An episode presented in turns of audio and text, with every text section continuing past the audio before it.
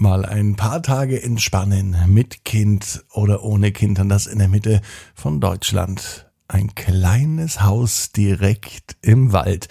Lust auf ein bisschen Urlaub und Erholung? Dann informiert euch auf urlaub.abinsbett.net. Ab ins Bett, ab ins Bett, ab ins Bett, ab ins Bett. Der Kinderpodcast. Hier ist euer Lieblingspodcast. Hier ist Ab ins Bett mit der 654. Gute Nacht Geschichte. Herzlich willkommen im ersten Juniabend. Heute ist Mittwoch. Ich bin Marco und ich lade euch ein, gleich mit dem Recken und Strecken in diesen Mittwochabend zu starten. Also nehmt die Beine, die Arme, die Hände und die Füße und reckt und streckt alles weit weg vom Körper, wie es nur geht. Und macht euch ganz, ganz, ganz, ganz lang. Spannt jeden Muskel im Körper an und wenn ihr das gemacht habt, dann lasst euch ins Bett hinein plumpsen und sucht euch eine ganz bequeme Position. Und heute an diesem Mittwochabend bin ich mir sicher, findet ihr die bequemste Position, die es überhaupt bei euch im Bett gibt.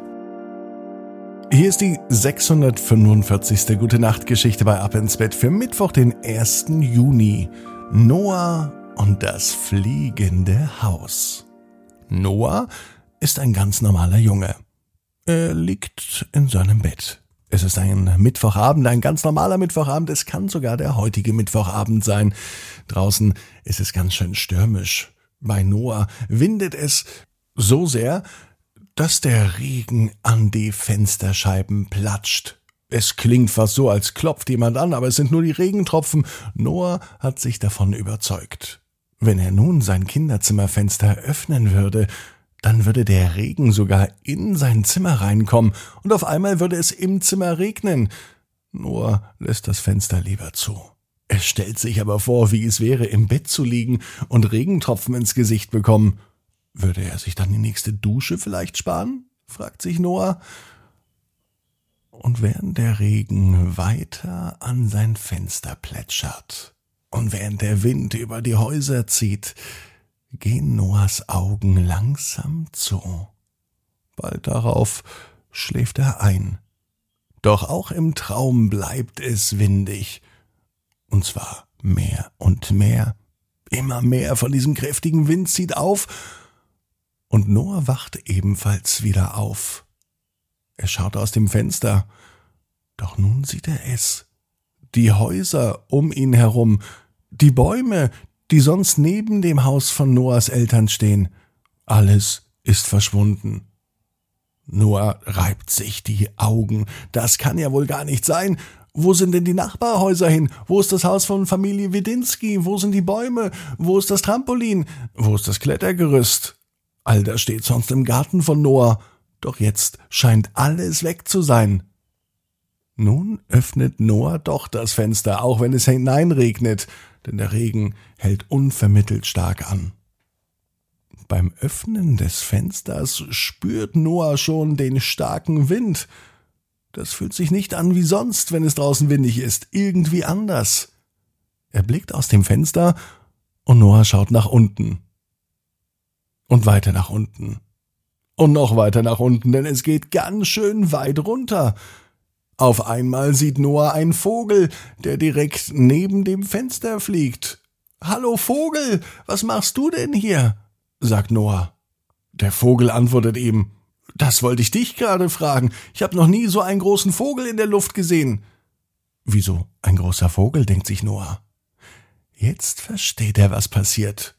Der Wind ist wahrscheinlich so heftig, dass er sich im Haus verfangen hat, und so hebt das ganze Haus ab und fliegt einfach so durch die Lüfte hinauf bis ganz weit oben, bis dort oben, wo die Vögel fliegen. Der Vogel, der neben Noahs Haus fliegt, lädt ihn ein. Na, wenn du schon hier bist, dann komm doch einfach eine Runde mit.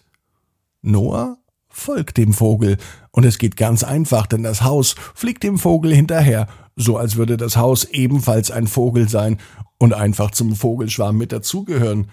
Noah stellt sich's vor, wie es wirklich wäre, wenn das Haus wie ein Vogel leben würde. Würden sie im Herbst und im Winter dann mit den Zugvögeln in den Süden reisen bis nach Afrika? Da würden aber viele staunen, wenn sie die Zugvögel und ein fliegendes Haus am Himmel sehen.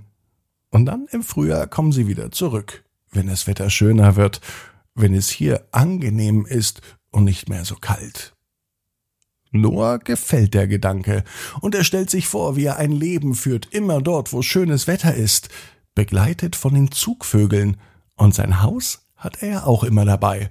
Es ist zwar kein Zugvogel, in dem er lebt, aber ein Zughaus vielleicht. Oder ein Flughaus. Noah gefällt es auf jeden Fall. Und er träumt davon, ganz viel zu reisen in seinem eigenen Haus. Und wer weiß, vielleicht macht das Noah in den Ferien mit seinen Eltern, denn die haben tatsächlich ein Haus, das zwar nicht ein Flughaus ist, auch kein Zughaus, aber ein Haus, das immer mit dabei ist. Noahs Eltern haben nämlich einen Wohnwagen und das ist so ähnlich wie ein kleines Haus. Man hat es immer mit dabei, im Urlaub und dann, wenn man unterwegs ist. Noah weiß auf jeden Fall, genau wie du. Jeder Traum kann in Erfüllung gehen. Du musst nur ganz fest dran glauben. Und jetzt heißt's, ab ins Bett. Träum was Schönes.